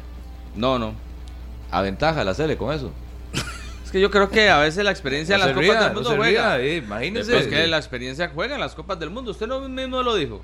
Que Johan es un jugador de experiencia, que Sí, ya tiene una yo me copa estoy del mundo. pero no por eso. pero- Yo me por otra cosa, no por eso. Ah, Pero igual la juventud, yo creo que, que al menos estas generaciones que hemos visto, como la generación de los Estados Unidos, por ejemplo, no tiene tanta experiencia, eh, pero en, en mundiales, en Copas del Mundo, pero es una selección que, que mete y complica a cualquiera. Harry, ¿se acuerda usted del famoso Mata Gigantes? Sí, señor.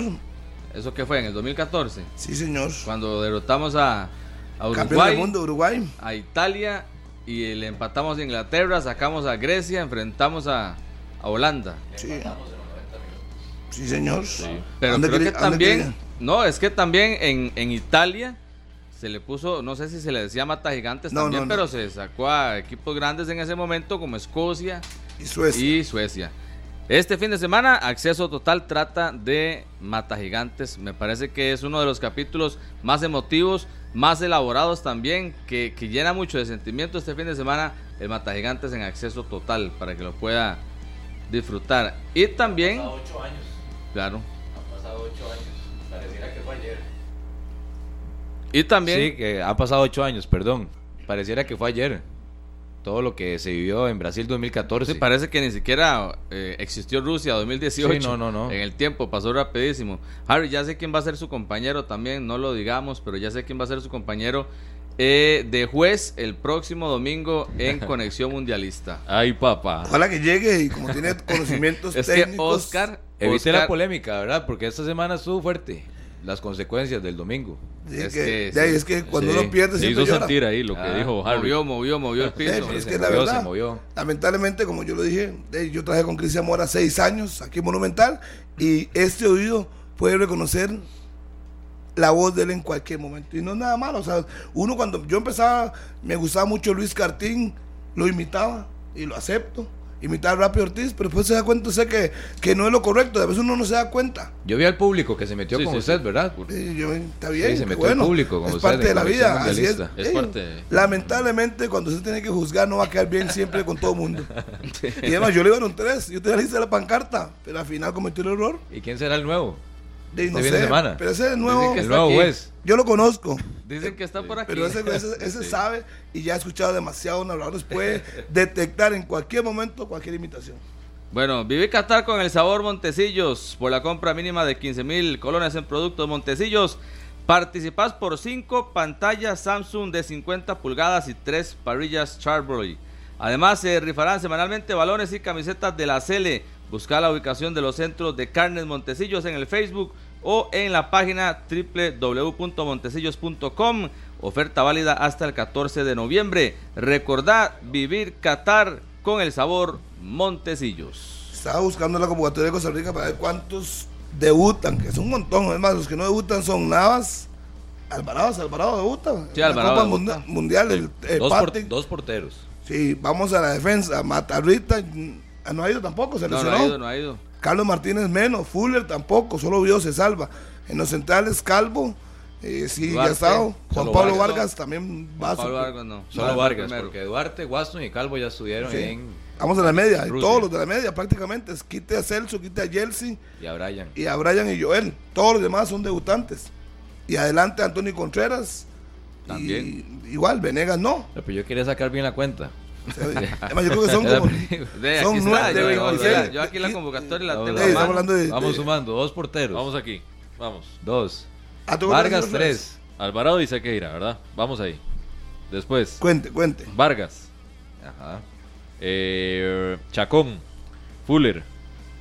Martínez. Matarrita. Ujú. Eh, vamos a ver. Salas. Toda la media Justin cancha. Salas. Toda la media cancha. Roban lo tengo Wilson. yo ya. Gerson Torres. 16. Douglas López, sí. Bennett, Zamora, Hernández, Aguilera. Y en la delantera Contreras. Y, Y nada más. Y ya. Eso 16. sería. 16 igual que España. Hay que jugar 16 y la España, España No, son 20. España son 20. Sí. Y de, Ahí de- ya va ganando la Cele. de, de España, ¿qué- de España los de experiencia, ¿quiines son? Busquets. Eh, Eh, ahí está. en, eh, Pero. Daniel, usted que también le Sí. sigue la pista muy de cerca a lo que es el fútbol europeo y principalmente el fútbol español, ¿usted cree que este equipo, eh, ya hoy dando la convocatoria, llegue con un ambiente de dudas, llega como uno de los favoritos, llega convenciendo a la gente, a la prensa? Que eh, en el- España? el- a- hay que partir de un hecho. El entorno de Luis Enrique en España divide mucho la afición por su pasado culé. Y estaba leyendo que es la lista con menos jugadores del Real Madrid de los últimos 70 años para un mundial. Entonces ya empieza todavía más la crítica. Hay un sector que incluso habla de que Luis Enrique luego del mundial va a regresar a, a algún club. Que él el estar tanto tiempo sin estar en el día a día no le gusta. Y lo otro es la frase de Luis Enrique, que cuando hay periodistas que le han consultado, él también se mete en mucha polémica, discute, es confrontativo Luis Enrique. Ah, si era en la cancha. Sí, sí, sí, totalmente. Y ya lo que nos interesa, que es el nivel de juego de la selección española, hace poco fue campeón de finalista de la Liga de Naciones de la UEFA.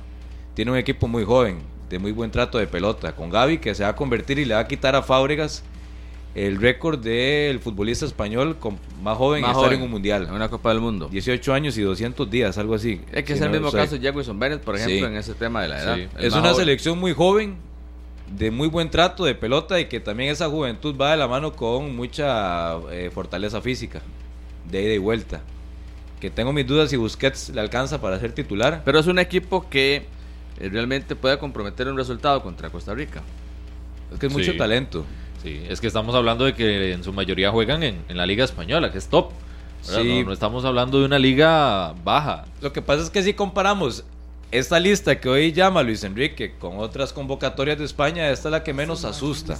Eso sí. Porque si recordamos aquellas Eurocopas, ni qué decir Sudáfrica, le va malísimo en Brasil 2014, le va también muy mal en Rusia, porque recuerdan a Lopetegui que lo anuncian como técnico del Real Madrid a dos días de debutar con, en, en- en el Mundial de Rusia. y es, es que esta selección de España siempre está metido en mucha polémica, Sí, sí. dentro y No- fuera no, hay tanto nombre que asuste. pero ¿Tiene miedo, Carlos? a nivel No, no, no, individual, no. a nivel individual es muy poco notable, pero a nivel colectivo es donde Sí, sí, y- y descomplica tiene mucho. una ventaja que no se puede ocultar. Fue finalista de un torneo oficial y obviamente eso le da experiencia. Claro. La ventaja que nos llevan a nosotros es que tienen experiencia esos muchachos jóvenes. Y no sé cuántos han- habrán sido campeones juveniles o de Juegos Olímpicos. Habrá que revisar el dato, que tampoco es que porque no tengan experiencia mayores y es un recambio que ocupa España. Es más, tenía que hacerlo. Es que Igual ya- que nosotros. Los únicos que han jugado mundial con España, Carvajal, Aspilicueta, Jordi Alba, Busquets, Coque y Asensio. Esos son los que tienen que liderar este equipo. Busquets ya está de salida.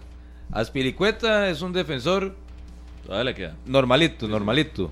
Carvajal, muchas lesiones. Eh, Coque, del Atlético. Ya pasó su mejor momento. Sí. Y Asensio, que no se ha consolidado todavía en el Real Madrid, lo siguen esperando. Hay que ver el momento también. Su ojo clínico que le dice, es ganable ese equipo de España. Ganable. Yo le pregunto. Por lo menos un puntito. No, no, sí. Adentro, Se le puede No, competir. La pregunta de- es con- directa. Con el estilo de Suárez se le puede competir.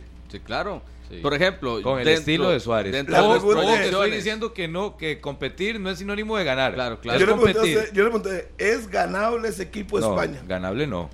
Harry, yo dentro de mis Japón Alemania. proyecciones, dentro de mis proyecciones, tal vez yéndome muy arriba o siendo muy, muy optimista, Vendiendo humo. no. este, me parece que yo, yo pienso en cuatro puntos. Un empate a, a España, A España. Y una victoria a Japón. Sí. Yo entiendo y he escuchado que es que Japón tiene un equipo muy dinámico, muy rápido, pero a nivel de, de campeonatos mundiales, este, me parece que, que Costa Rica le puede pelear al equipo de Japón. No representa una fuerza como, como puede ser incluso equipos que nunca han sido campeones del mundo, como Bélgica o como Croacia o como el mismo Países Bajos, porque Japón no está. Japón no está en, en las primeras dos líneas del Japón, mundial. a Japón Sí, al pero rollo a Corea le metió cuatro. O sea, yo, yo voy a Pero es tomar de el la misma punto. confederación, Harry, que estamos Lo que, hablando lo que estoy es que Costa Rica tuvo en otro- dificultades con enormes con, fútbol, con con Corea. Es que yo, yo, yo los japoneses Yo quiero ver a Japón en la primera dificultades fecha. de qué? Porque yo no voy a ser mentiroso. Yo a Japón no lo he visto. No sé qué esperar de Japón. No, pero yo lo uno- quiero ver contra Alemania. rápido. Pero uno sabe, Es que sabe es qué, tipo, qué tipo de, de selección es. Sí, sí, sí, eso sí. Lo que pasa es cómo juega, cómo se para en el terreno de juego. Eso es lo que hay que ver Para mí contra es el Alemania. más complicado que tiene Costa Rica en el mundial. No, para mí. El de Japón. Y eso que yo le doy no. el empate uno a uno. Con Japón. Y si, Sí. y si más bien es todo lo contrario, y en el primer partido contra Alemania vemos una selección de Japón que Ganando es... en Alemania. No, no, más bien al contrario. O que es... Un desastre. O que es más bajo del, del nivel que De se las está hablando. Yo no creo. Es que puede pasar también, Harry. No, estamos de acuerdo. Puede Puede tener un mal pasar. día. Puede tener un mal día. Estamos de acuerdo. Pero Pero, es que- yo Y no, se es está más que- cerca de tener un mal día cuando se tiene Yo frente a lo Alemania. que sí no creo es que Japón sea el equipo más peligroso del grupo. No. He escuchado. Sí, para mí no es el más débil. Para mí es Alemania. grupo. Eh, sí, pero para pero mí si es Alemania, el más si fuerte. Si es la selección tal vez de que se puede esperar que tenga un mal día. Porque a fin de cuentas no va a ser Alemania y no va a ser, no va a ser España. Los, los más débiles en ese aspecto son Costa Rica y Japón. Y uno esperaría que contra Japón se saque un resultado positivo. ¿Qué es lo más lejos que ha llegado Japón? A octavos de final de una Copa del Mundo. Es que recuerdo que en, en Corea y Japón avanzaron. Corea fue el que avanzó. Corea más, avanzó más Con regalos de los árbitros. contra España, Sí, precisamente. sí, sí. Después Sí, Japón sí. había sacado, creo Ajá. que Italia, ¿no? O sea, No nosotros vemos, ok, bien. usted, usted dijo, ganamos a España No, empatamos a España. y le ganamos a Japón. Sí. Japón debe decir, le gano a Costa Rica Sí. y voy a morir con Alemania y Sí, España. sí, ellos de, que España eso. y Alemania dicen, tengo que tener tres puntos seguros con Costa Rica. Claro, cada Correcto. quien hace sus proyecciones. La mía es esa. España puede decir, voy de 9, voy, voy 3, 3 y 3. Pero los llamados en Pero ese grupo, y es sin engañarnos, para clasificar, los llamados en el- la teoría es España y Alemania. Claro, sin Eso duda. está clarísimo. Sin duda. Alemania y España primero. Uno es- obviamente El está siendo muy optimista. Alemania. es el que va a ganar el grupo. Eso es lo llamado a hacer. Ya Sí, veremos. Alemania si yo alguien- lo veo, sí, sacando el partido contra Japón, lo veo sacando el partido contra nosotros. Vea, por Y- ejemplo, Y, y puede empatarle y también ganarle al equipo de España unos 7, 7, 9 puntos para Alemania en, en la primera fase de grupos. en una nota de marca dice, los tres nueve españoles con más goles en la liga fuera. Solo lleva, solo lleva Morata. El seleccionador ha decidido que los tres jugadores españoles que más goles llevan en esta temporada en la liga se queden fuera. Borja Iglesias, Iago Aspas y José Lu. Imagínense que también es parte de las críticas que se le puede hacer a... Y algo que ha sido a Luis un- Enrique. muy buen goleador, ¿verdad? También Muy regular, Celta, muy ¿verdad? regular, sí, muy regular. Sí, no es esa lista de España que estábamos acostumbrados a ver en defensa a Ramos, a Piqué, en el medio campo a Fábregas, a Xavi, Iniesta, adelante a Villa, al Niño Torres. Es que a mí, porque, por lo que representa la Liga de España, es que yo no lo. Por más que sean nuevos, Es que es lo que es yo muy decía. complicado. Yo, muy complicado ese, ese equipo de España. Son, son, Y es el debut. Yo más peor que todo por las características, más que todo por, por el estilo de juego, me parece que sí Costa Rica tendría la posibilidad de contrarrestar algunas cosas de España y sacarle provecho en otras.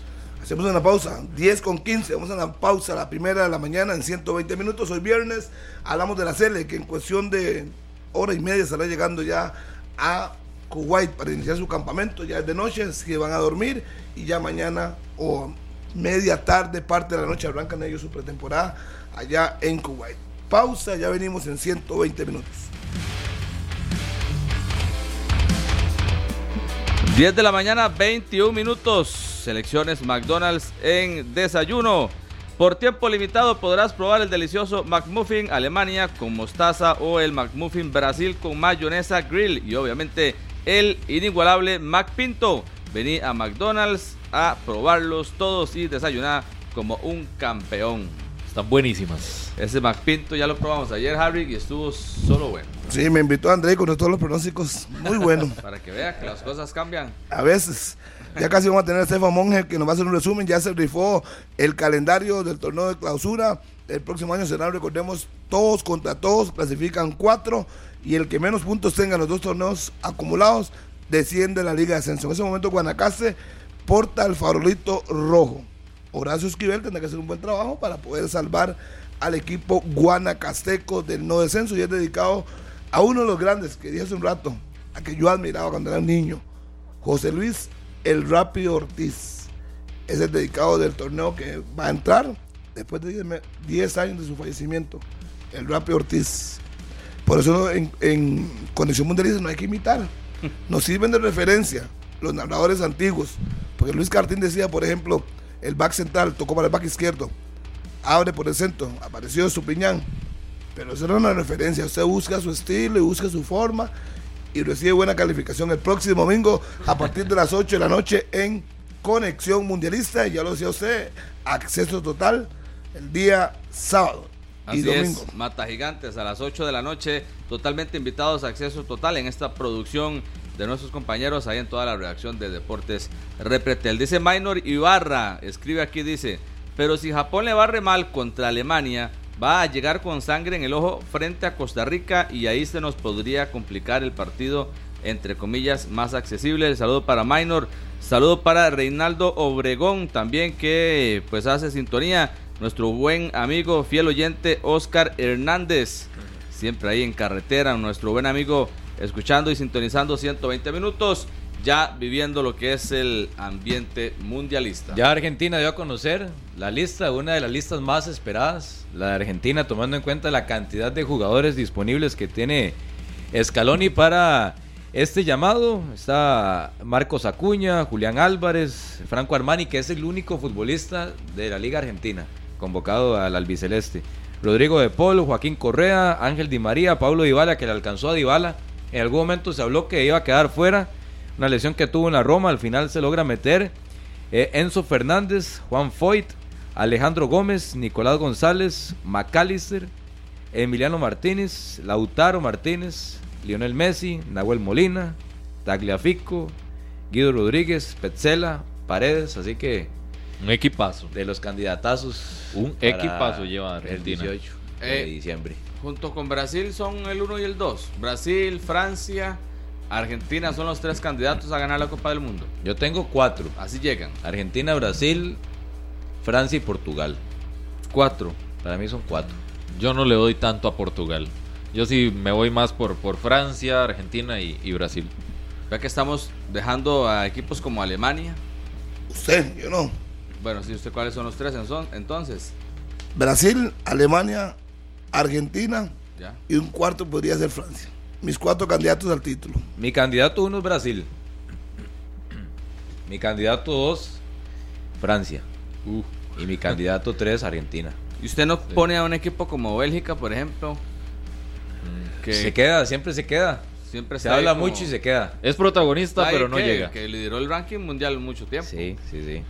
Pero también Brasil tiene que ir en contra de la estadística. Siempre la selección que llegó como número uno del ranking nunca fue campeón Nunca mundial. fue campeón, sí. El Scratch de Oro, que siempre ha sido mi equipo, pero bueno, vamos a ver qué pasa. Ya sale Joseba Monge, me dice César Salas. Vamos con César, un resumen.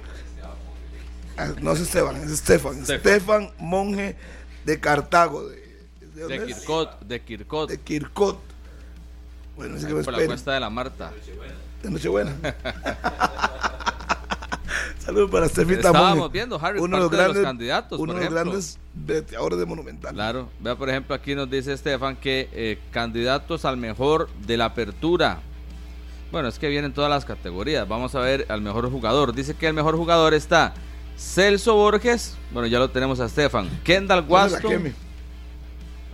Bueno, está bien. Ah, ya, ya que Y tiré Asdrúbal tres, Gibbons. Faltan tres más. Mariano tiene que estar seis. ahí. Hay seis. Ahí tiene que estar Mariano. Sí, no, no se lo voy a quemar a Estefan, pero tiene muchas otras categorías. Mariano, Gerson y el goleador Fernando Lesme. Póngale a Mariano mi voto. Uh. Vamos José. Estefan Monge. Buenos días. Hola, ¿qué tal, eh, Harry? Saludos a todos. Este, estamos aquí en la conferencia de prensa de la UNAFUT porque en estos momentos se está llevando a cabo la presentación del clausura 2023. El dedicado entonces, José Luis, el rápido Ortiz, haciendo un breve reporte acá desde donde estamos ubicados. El rápido Ortiz, entonces, el dedicado para el clausura 2023. En estos momentos está uno de los familiares que está dando algunas impresiones del Rápido Ortiz. Entonces, eh, así se está llevando a cabo en estos momentos la conferencia de prensa de la UNAFUT que hace unos minutos atrás inició y apenas tengamos más información, compañeros, por ahí les estaré solicitando un nuevo paso aquí en esta conferencia de prensa. Perfecto. Y el Rápido Ortiz. Sí, el Rápido Ortiz, que por cierto es de los pocos periodistas deportivos que ha sido director de Noticias Monumental, director en Canal 13. Eh, aparte de periodista deportivo, también fue periodista de, de- de noticias comunes y corrientes. ¿Cómo fue el maestro José Luis el Rápido Ortiz? Vamos a una pausa para darle tiempo a Estefan y ya venimos Daniel. con más aquí en 120. Ahora que usted menciona que son 20 de, de- de España.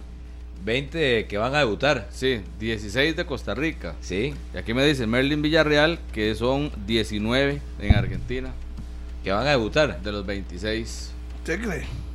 Digo, ahí a Merlin le creo. Vamos a ver la lista de Argentina. pues. Ahí está. Vamos a la pausa, ya le decimos si sí o no. Pausa. 10 de la mañana con 34 minutos.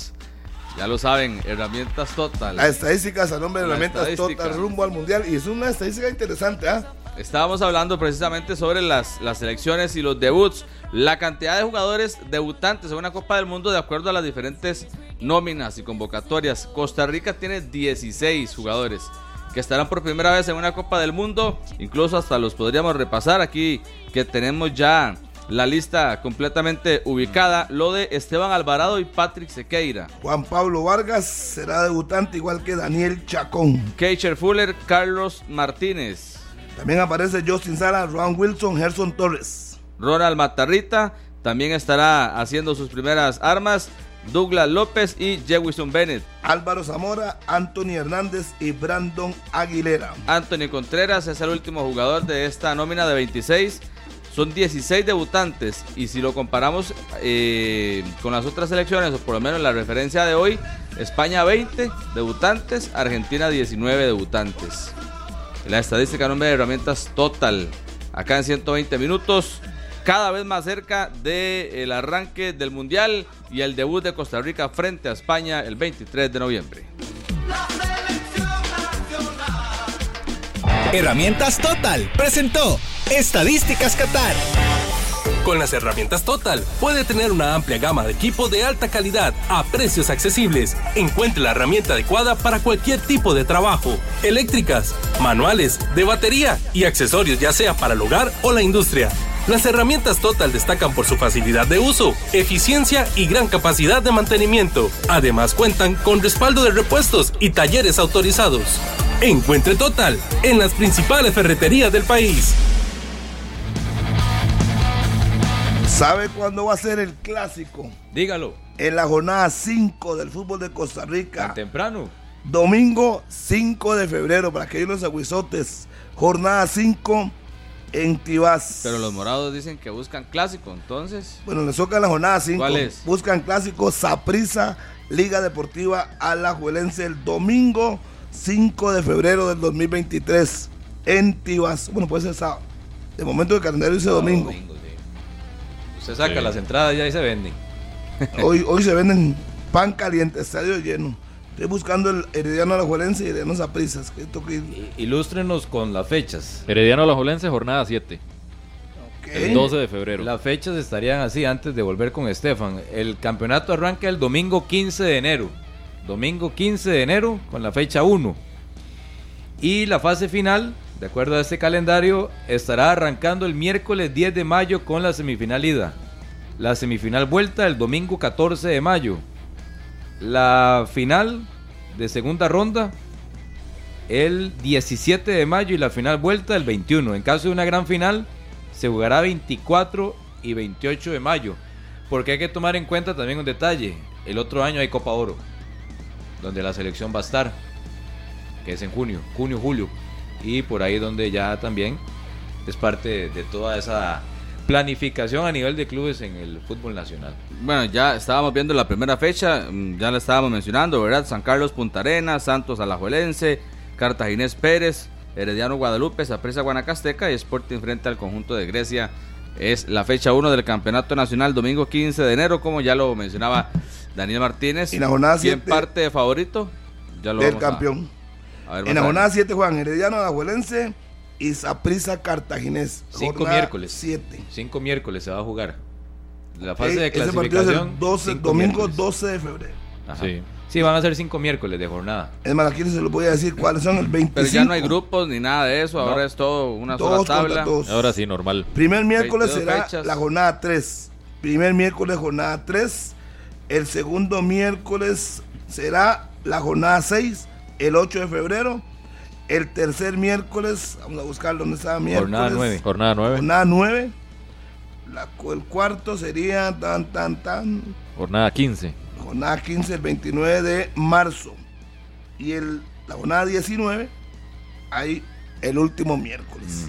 Y ahora, la ventaja es que ahora no van a echar técnicos al rápido, porque ahora es de domingo a domingo. Tienen un margen, por ejemplo, los entrenadores, del 15 de enero, del 15 de enero al 29, por lo menos cuatro jornadas puede mantenerse en el puesto Bueno, algún técnico. para que vayan apartando también entonces los las fechas de los clásicos y, ¿A y demás. gusta Hay la gran final? Mm, creo que es más, eh, A mí no no. sé, mediático, para buscar tal vez eh, la parte económica de los equipos. Para, el porque forma- no- para el formato del, del torneo, sí me parece que se ajusta, sí, sí se Está puede bien. ajustar. Que haya sido mejor en 22 fechas, perfecto. Y el que fue mejor en cuatro partidos tiene derecho a una final, está bien. A mí me parece que la gran final está, Sí, está sí. bien. Lo que pasa es que termina la segunda fase ganando y va en un nivel de ascenso alto y por eso pues tiene muchas ventajas de Que no significa garantía de nada, eso está claro, porque ya lo hemos Sí, visto. ha pasado muchas veces. Eh, el que termina con, con una gran final asegurada, si tiene que hacer uso, prácticamente solo una vez, que fue Justin Campos, el que logró ganar una gran final eh, con Herediano hace un año, habiendo perdido eliminado la. Es correcto. siendo líder general. Pero hay muchos cuestionamientos sobre esta modalidad. de A si mí es un formato que no me gusta. ¿A usted le gusta como cuando fue el del Saprissa de la liga del de que la liga fue líder y estaba invicto, el Saprissa lo eliminó y no necesitó gran final porque fue campeón de la segunda fase. Sí, sí, sí, exactamente. San Carlos fue Porque igual. Por ese espíritu competitivo y todo lo que representa. eh, una fase final de campeonato a mí me parece incluso hasta excesivo, una gran final. Mucho ya. Pero bueno. Bueno, eh. O sea, por en las Ya 22 sabe. fechas que termina primero debería ser campeón. No, no, no, no. Está ver, bien que se juegue semifinal y final. Y ya. Y pero entonces ¿cuál sería? Eh, pues si usted elimina al, al mejor No, equipo pero del torneo, ¿cuál no. sería La, la el ventaja de terminar líder es La- la cerrar las, las series en casa. Nada más. Es que ¿para qué necesita más? No sé, me parece que sí le da otro A mí me- a mí me condimento. da- eso es injusto. Al que haya terminado Pero primero. ¿por qué injusto? Sí, en el fútbol tampoco se puede hablar de justicia. No, no. Bueno, es que un equipo que, Pero sí, lo anduvo raspando de- la olla y entró y tuvo batir seis partidos, es que no, no es Es- justo es porque campeón. de 22, jue- dos jorn- 22 jornadas siendo el mejor, tuviste un bajón en el partido más importante que afuera y uno Sí, que entró raspando la en fuera, seis partidos fuera ya. fue campeón. Sí, pero Yo creo que la gran fuera. final es la justicia, que den algo al que gane. Llámese como se llame. Yo creo que el que gane en las 22 fechas, que son demasiadas, por cierto, debe tener un premio. Si falla en la Eh, semifinal, el premio que cerrar tenga en la final. casa. Pero No, entonces son dos está bien que aparte. termine el líder, que sea notable el rendimiento, que sea el dueño y amo de la tabla de posiciones, que se hable bien, que lo demuestre en la cancha, que si a eso se le suma un invicto, todo muy bien. Y el derecho que se gana es a cerrar las series en casa. Listo. Siga demostrando por qué llegó ahí y por qué está ahí. No que, ah, ok, quedó, quedó eliminado Entonces, en, en segunda ronda, bueno, tiene otra oportunidad. Entonces no tendría Para ser atractivo el campeón. campeonato y yo termino primero. Pero tiene atractivo porque hay semifinal y final. No, tiene que tener un premio. Ya es excesivo. Para mí 22 es excesivo. Una, un una gran final para mí es excesivo ya. A mí llámese el que lo gane, tiene derecho. Así como le pasó a Herediano, ahí tuvo un mal partido y perdió. Y tuvo la oportunidad y volvió a perder. Pero no importa, pero por lo menos tuvo la opción. Fue el mejor equipo durante el Lo que sí me parece que se debe eliminar es el famoso gol de visitante. Tal vez, Eso- ahí sí. Que En eso eso- ya En eso estoy de acuerdo con usted. prácticamente no se usa en ninguna competencia. A mí eso sí me gusta. ¿verdad? A mí eso sí me gusta. Porque, y una de las justificaciones, Daniel, es que tal vez li- limita mucho a los equipos, ¿verdad? También. Eh, les da para jugar mucho con el marcador Total.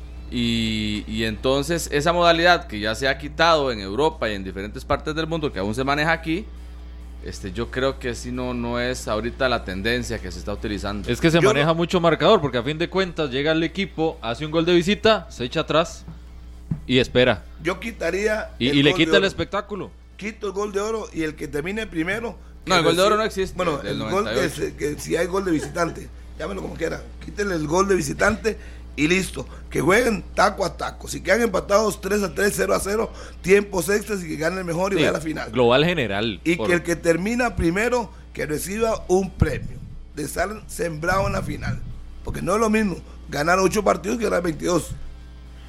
Y, y hablé de 8 que es mucho, son 6. No, eso no, eso no tiene lógica. Digo, no me mato mucho, juego a media máquina, clasifico y tiro todos los dardos adentro. Como ha pasado aquí. Pero yo respeto la posición de Martínez, que él considera que no debe ganar nada. Para mí no es justo. Y no, no es justo por el rendimiento que tuvo el equipo que termine primero en 22 fechas. Termina primero. Pero Solo es que, en que casa. es in- Pero que- no. O sea, que es injusto. Que no recibe un premio. No lo estás esfuerzo. sacando de las semifinales, no lo estás poniendo a cerrar en condición de visita. Que Que no, pierda. no- no entiendo cuál es la injusticia de que termine de primero y no se le garantice una gran final. No, no lo entiendo. Claro, o Sí, pero al o- final es, competencia pura. ok, yo lo que no entiendo es en qué, yo lo, pero- no, pero lo que no no ponga, entiendo, ponga. Daniel, es en qué, en qué lo podemos de, calificar como excesivo. No sé qué tan dos partidos más puede ser tan excesivo, si incluso hasta hay una semana de distancia a veces entre un partido y otro. Pero es, no, no, excesivo en el sentido de que para qué esa nueva fase. O sea, está la fase final y luego está la Yo gran diría, final. O sea, hagámoslo simple. Fase final y listo. Yo si diría- usted como líder no se comportó como líder en el momento más importante, ey, no es problema del- de, los demás. Ey, perdió, quedó eliminado, listo. Yo diría Pero como entonces, ¿para mi- qué una nueva Yo, oportunidad? yo no, lo veo, solo. yo no lo veo Yo por un tema de justicia, un solo dice Harry, partido. pero sí lo veo en... Yo lo pondría en- un solo partido. El, un solo partido. El que gana la segunda fase, queda sembrado con la primera fase, un solo juego, una cancha neutral y el que gana es campeón. Ve, ahí sí. Ahí está, eso- ahí eso sí. está. Esa es la idea Ese- que me ponía aquí el parece más zorro. interesante. Aquí está escuchando el ahí, zorro. ahí me diría yo, ok, el que terminó primero recibe su premio. Está sembrado a jugar la final. El que gana la segunda fase, un solo partido, una cancha neutral. En el y Estadio se Nacional. reparten la Sí, plata en a la el mitad Nacional, y se en el acabó. Estadio Nacional. Y el que gana es campeón. Ahí sí. No hay gol oro, tiempos extras, eh, penales. No podrá, echar, no, hay- no podrá echarla una fut no para atrás. El calendario No, ya que no. acaba de anunciar. Ya, para, ya, ya No se se puede poner eso. Si echa para el frase y el que desciende la pela. Ya Y está se queda en oficial. primera. Pero bueno, así se jugará entonces el torneo de clausura 2023 que como lo mencionaba Harrick, iniciará el 15 de enero y finalizará por allá del 28 de mayo. Y por de primera vez. Harry, por primera vez en mucho tiempo, ponen a Saprissa como favorito. Es el campeón. Es que eh, ya no, es que ya no cuando- tenía. es ya que no tenía importa-. Cuando sea campeón, el que es campeón parte de favorito. así como lo tuvo Cartaginés. ¿Usted, estuvo, ¿Usted tuvo a Cartaginés de favorito Por para el torneo pasado? Por supuesto. Era el campeón. Venía motivado. No se comportó como campeón, son otros 100 pesos. Yo, lo que veo, a Saprissa y Herediano. yo lo que Herediano, veo es que yo lo que veo es que hace nueve años no hay un bicampeón. Puede ser esa hora. Fue el último, fue Saprissa. Sí, en el 2013-2014. Yo estaba totalmente convencido, más allá de un tema deportivo, por un tema estadístico, que, que Cartaginés no, no iba a ser campeón en este torneo. Porque incluso muchos eh, amigos brumosos se ilusionaban con eso y yo les decía, la estadística dice que no hay bicampeones en el fútbol nacional. Entonces... Y a hoy 11 de si noviembre el- siguen celebrando todavía. Claro. Están Ya pasó el título del Saprissa y en Cartago todavía están Ah, celebrando. pero es que hay que entender la Pero situación. está bien, ¿verdad? sí, sí, sí, se lo merecen, es claro. normal, Después de claro. 81 años, eso es obvio que sigan celebrando. Las camisetas quedan enmarcadas. Pero hoy, el, fue, y además fue hace poco. el que hoy parte en la palestra como favorito es Saprissa, luego Herediano. Vamos Luego a la, la liga. pausa. ¿Ah? Vamos a la pausa. Luego la liga. Ok. Este programa fue una producción de Radio Monumental.